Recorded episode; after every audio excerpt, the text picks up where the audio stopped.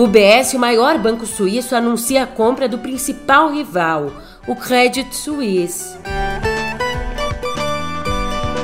Também por aqui, IPEC aponta que 41% dos brasileiros consideram ótimo ou bom o início do governo Lula.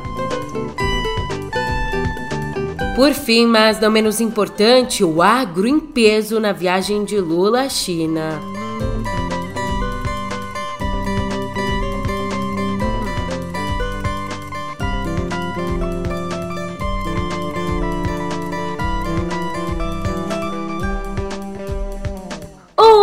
Ótimo dia, uma ótima tarde, uma ótima noite para você. Eu sou a Julia Keck e vem cá, como é que você tá, hein? Segundona, dia 20, a gente tem aqui mais um capítulo da crise que tem atingido bancos em todo o mundo. Na verdade, hoje a gente conversa sobre uma compra que vem como mais uma tentativa aí de estancar essa crise. E eu não vou mais perder tempo jogando papo fora aqui. Vamos ao que interessa, no pé do ouvido, é claro. Música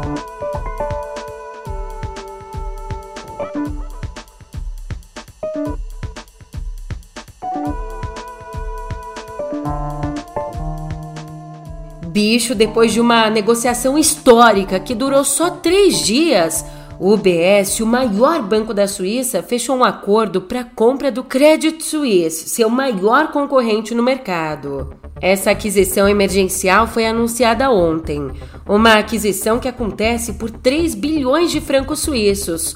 O preço é menos da metade dos 7 bilhões e 400 milhões de francos suíços que o Credit Suisse valia no fechamento do pregão de sexta. Ou seja, de sexta a domingo o valor despencou mais de 60%. E já que eu toquei em valores, o acordo vai criar um gestor de patrimônio global com 5 trilhões de dólares em ativos investidos em todo o grupo. E por que, que eu falei aqui aquisição emergencial? Porque além de ser um negócio importante para o UBS, a negociação mediada pelo governo veio para conter o pânico no mercado financeiro global, o mercado que vem sendo abalado por crises em importantes bancos de vários países, tanto na Europa quanto ali nos Estados Unidos. E o que a gente sabe até agora é que o presidente do UBS, o Com Kelleher, disse que o banco quer manter a unidade suíça do crédito suíço. Ali, numa coletiva de imprensa, ele disse que, abre aspas, é um bom ativo que estamos muito determinados a manter e esperamos atender seus clientes com a mesma eficiência que o Crédito Suisse fez, fecha aspas. Mas ele continuou. Seguiu dizendo que vai acabar com a parte de banco de investimento do Credit Suisse, porque o próprio UBS tem um modelo semelhante ao de um banco de investimento. E como eu disse para você, é uma negociação histórica, então naturalmente impactou todo mundo. Ali nos Estados Unidos, a secretária do Tesouro, a Janet Yellen, e também o presidente do Fed, o Jeremy Powell, celebraram a compra do Credit Suisse pelo UBS. E as duas instituições, o Tesouro e o Fed, também indicaram, por meio de um comunicado, que estiveram em estreito contato com seus pares internacionais para apoiar a concretização da operação. Além disso, também nesse movimento para estancar a crise, o Fed e outros cinco bancos centrais do Canadá, da Inglaterra, do Japão, da Suíça e o Banco Central Europeu. Eles anunciaram ontem uma ação coordenada para aumentar a liquidez em seus acordos permanentes de swap de dólares americanos. Nessa ação, em vez de operações semanais, eles vão oferecer operações diárias para apoiar o bom funcionamento dos mercados de crédito. E essa medida começa hoje e deve seguir até o fim de abril. Enquanto isso, aqui no Brasil, a gente olha para nossa população e para o governo, porque a pesquisa IPEC divulgada ontem indicou que 41% classificam o início da administração Lula como boa ou ótima. Já para 30%, os primeiros meses do governo são avaliados como regular 24% entendem o período como ruim ou péssimo. No fim das contas, a gente traça um paralelo e vê que o resultado mostra que o começo do terceiro mandato do Lula está sendo melhor avaliado que o de Bolsonaro, que ali no mesmo período, em março de 2019, foi considerado bom ou ótimo por 34%. Ah, e essa avaliação do Lula também supera os 12% que consideraram o comecinho do segundo mandato de Dilma em 2015 como bom ou ótimo Mas, entretanto, todavia, o primeiro mandato de Dilma em 2011 e os dois primeiros governos de Lula, todos eles começaram com taxas mais altas de bom ou ótimo. Dilma 1 começou com 56% de bom ou ótimo. Lula 2003 começou com 51% de bom e ótimo. Já Lula 2007 com 49%. Bem, o IPEC também perguntou sobre os atos golpistas do 8 de janeiro. Mais da metade, 51%, disseram que Bolsonaro não é culpado pela destruição em Brasília. 22% dizem que ele deve ser julgado e ficar inelegível, enquanto 19% defendem que o ex-presidente seja preso pelos ataques. E assim, a gente não espera ver um outro episódio como 8 de janeiro tão cedo. Se a democracia não está em risco nesse governo, um desafio que demanda bastante atenção dele é a economia. De olho nela, a cúpula do governo deve se reunir amanhã para tratar do novo arcabouço fiscal que vai substituir o teto de gastos. Sim, já aconteceu um primeiro encontro sobre o assunto na última sexta no Planalto. E de começo, as previsões apontavam que essa nova reunião acontecesse hoje, durante ou depois da reunião da Junta de Execução Orçamentária. Mas é bastante provável que um outro tema, a redução dos juros do consignado para aposentados, ocupe a pauta. Por isso, então, a questão fiscal deve ficar para amanhã. E deve ficar para amanhã, logo, logo, porque o Lula quer bater o martelo antes de embarcar para a China, viagem que começa no sábado. Aliás, nesse limite Brasil-China, na viagem do Lula, a gente vai ver o agronegócio em peso. Na comitiva do governo brasileiro vão 102 empresários, produtores e representantes de associações do setor. Isso de acordo com o documento divulgado pelo próprio Ministério da Agricultura. E entre os empresários que vão embarcar estão ninguém mais ninguém menos que os irmãos Joesley e Wesley Batista, que firmaram um acordo de delação premiada na Operação Lava Jato. Se tem um porém aqui, ao menos, uma coisa que tira um pouco do peso, mas bem pouquinho, né? Os gastos vão ser bancados pelos próprios empresários, sem qualquer custo para o governo. Não é nem que tira o peso, né? É, é o mínimo, a obrigação. Já olhando para outra treta, Banco Central versus governo, numa nota publicada na página do partido na internet, ali o PT se uniu às centrais sindicais e convocou a população para protestar amanhã contra os juros altos, clamando ainda pela saída do presidente do Banco Central, Roberto Campos Neto. Os atos reforçam a pressão contra a taxa básica de juros, que está em 13,75% ao ano. Do PT ao PL, vê essa história aqui. O Bolsonaro recorreu a dois parlamentares do partido dele, o PL. Recorreu a esses dois para avisar o presidente da sigla, Valdemar Costa Neto, para mandar um recado que não aceita a candidatura de Michele Bolsonaro a qualquer cargo majoritário. De acordo aí com a coluna do Thales Faria, Bolsonaro e os filhos dele, o Flávio, Eduardo e Carlos, acreditam que a mídia e conservadores não bolsonaristas estão tentando fortalecer outros nomes, como fazendo uma campanha aí para Michele concorrer à presidência, para evitar a volta de Bolsonaro e desses filhos ao poder. Não é ao meu lado não. Muitas vezes ela está é na minha frente. Ai, sabe, mas eu acho que apesar de tudo isso, eu acho que ele gosta de mim. Esse homem te odeia, minha filha.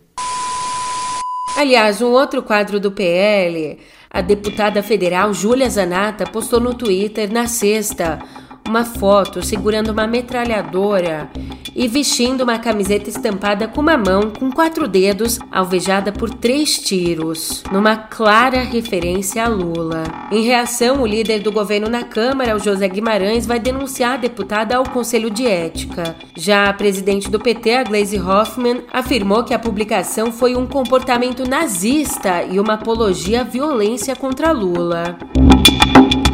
Lá fora também temos termômetro esquentando. A Casa Branca já está monitorando a possibilidade de protestos caso o ex-presidente Donald Trump seja preso amanhã. Como o próprio republicano afirmou no sábado, Sobre esse monitoramento, um dos porta-vozes da presidência disse que, abre aspas, sempre controlamos a situação da melhor maneira possível e, obviamente, não queremos que haja violência. Certamente não ao extremo que vimos em 6 de janeiro de 2021. Fecha aspas. Lembrando que Trump é investigado pela Procuradoria de Nova York por pagar 130 mil dólares à atriz pornô Stormy Daniels dias antes das eleições de 2016, um pagamento que teria sido feito para ela não revelar um caso amoroso.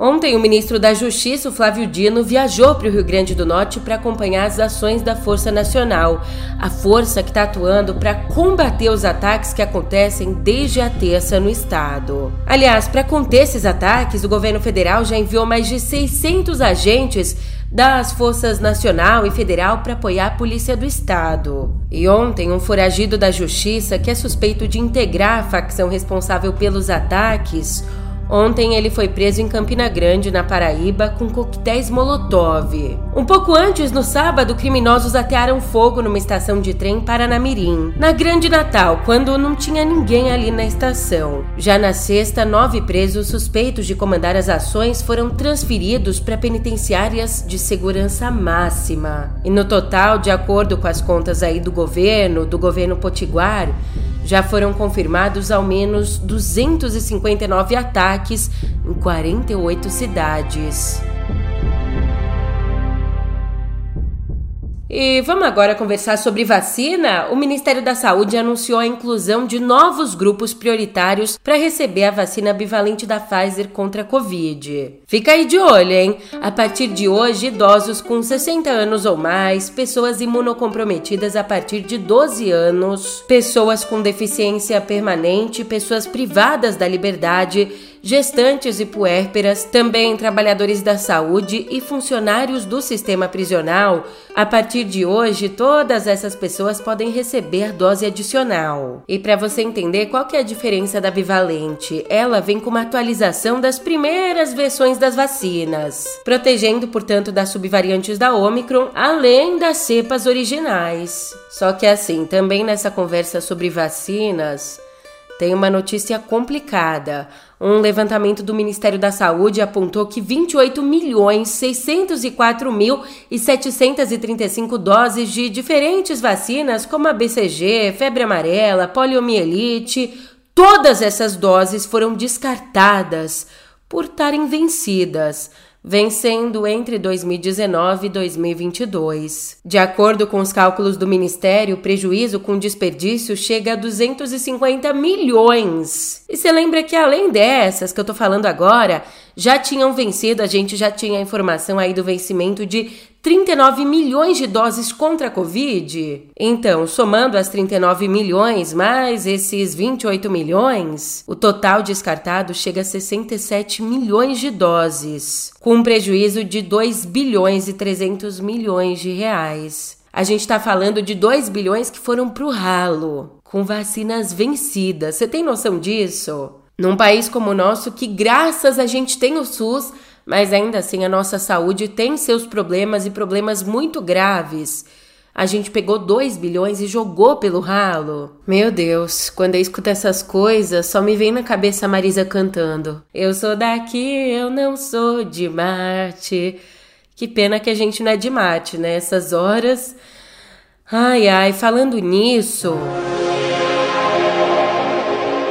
A missão europeia Expo Mars deve sair do papel. A missão que tem como objetivo exatamente buscar a vida em Marte resquícios de uma vida passada ou de vida presente mesmo. E o projeto, na verdade, estava previsto para o ano passado, mas a Agência Espacial Europeia suspendeu a parceria com os russos por conta da guerra na Ucrânia. Daí agora, com um investimento adicional da própria agência, um investimento de 360 milhões de euros, mais uma parceria firmada com a NASA, a missão deve ser lançada em 2028.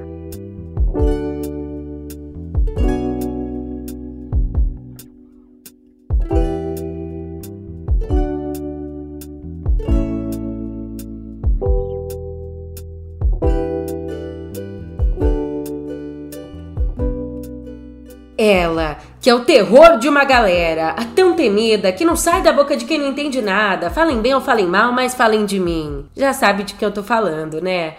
A Lei Rouanet. Seguinte, o governo federal vai publicar um decreto que estabelece novas diretrizes para a Lei Rouanet. Com esse decreto, entre os objetivos do fomento ao setor, estão ações que promovam a diversidade cultural, a superação do patriarcado e a erradicação de todas as formas de preconceito. Ah, essa última sobre o preconceito, inclusive, tinha sido retirada do texto por um decreto editado por Bolsonaro lá em 2021. Voltando para o presente, esse novo novo documento também pretende descentralizar os recursos do programa, programa que acaba que ainda está muito focado no Sudeste.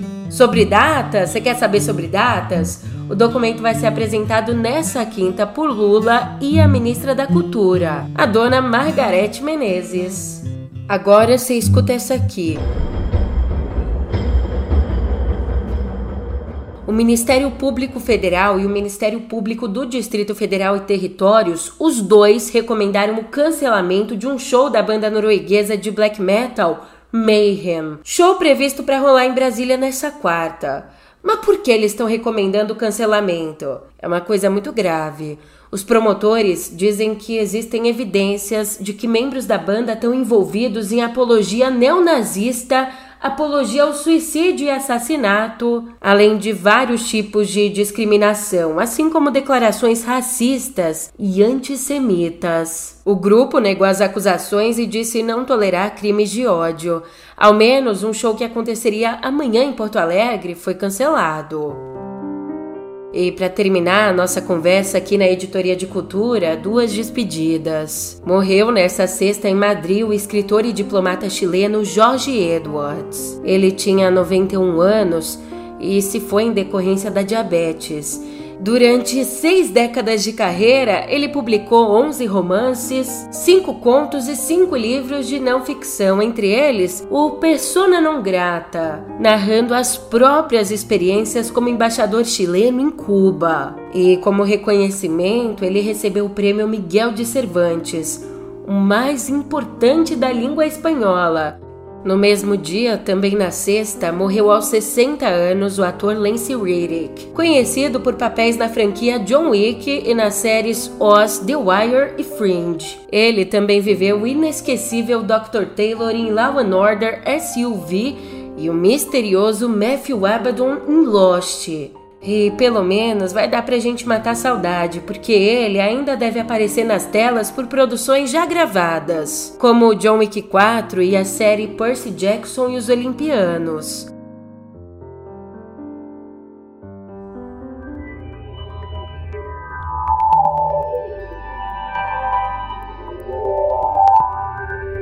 Todos os dias é um vai e vem, a vida se repete na estação, tem gente que chega para ficar, tem gente que vai para nunca mais. Despedidas aqui em Cotidiano Digital. Aqui no Brasil, a 99 vai encerrar as operações de entrega de comidas. O 99 Food. Portanto, esse serviço vai ficar ativo até o dia 17 de abril. Então, depois do dia 17, a 99 vai encerrar a parceria com os restaurantes ali no app. E a decisão de acabar com o serviço veio porque a startup quer concentrar os recursos na expansão de dois serviços, o 99 Moto e 99 Entrega Moto. E em meio à crise global da empresa, em setembro do ano passado, mais de 100 funcionários foram para a rua aqui no Brasil. Tem gente que vem e quer voltar, tem gente que vai e quer ficar, tem gente que veio só olhar, tem gente a sorrir, a chorar e abre alas para mais uma despedida. Mais um país anunciou a proibição do TikTok em dispositivos do governo. Lá na sexta mesmo, a Nova Zelândia informou que vai banir o app em dispositivos com acesso à rede parlamentar por questões de segurança. Nos últimos tempos, eu acredito que você tem acompanhado esse movimento aí, a gente tem visto se tornar global a preocupação sobre o potencial da China de acessar a localização de usuários e de dados por meio da ByteDance, a empresa chinesa que controla o TikTok. Por outro lado, para o TikTok, as proibições recentes são baseadas em equívocos e impulsionadas por uma geopolítica mais ampla. Ainda para reforçar esse posicionamento, a empresa diz que gastou mais de um bilhão e meio de dólares em esforços de segurança de dados. Ixi, eu acho que eu me dei mal, hein?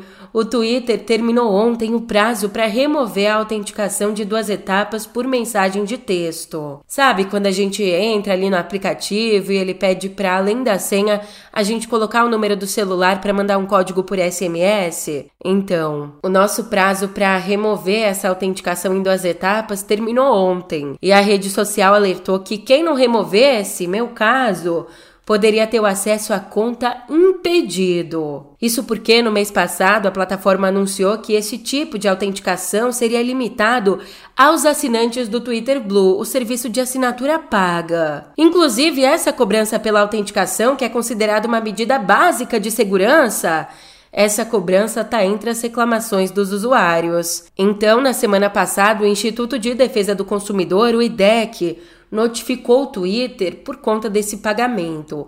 O órgão entende que isso fere a nossa legislação, a legislação brasileira, já que oferece a segurança como um privilégio aos assinantes do Blue. Complicado, né? Bem complicado isso. Mas não vamos começar a semana com tanta complicação, maquinando na cabeça. Eu tô indo nessa, mas pra dar uma melhorada nos nossos ânimos, pra gente aguentar os próximos dias. Um Jorge bem. Oba, lá vem ela, estou de olho nela. Oba, lá vem ela, estou de olho nela.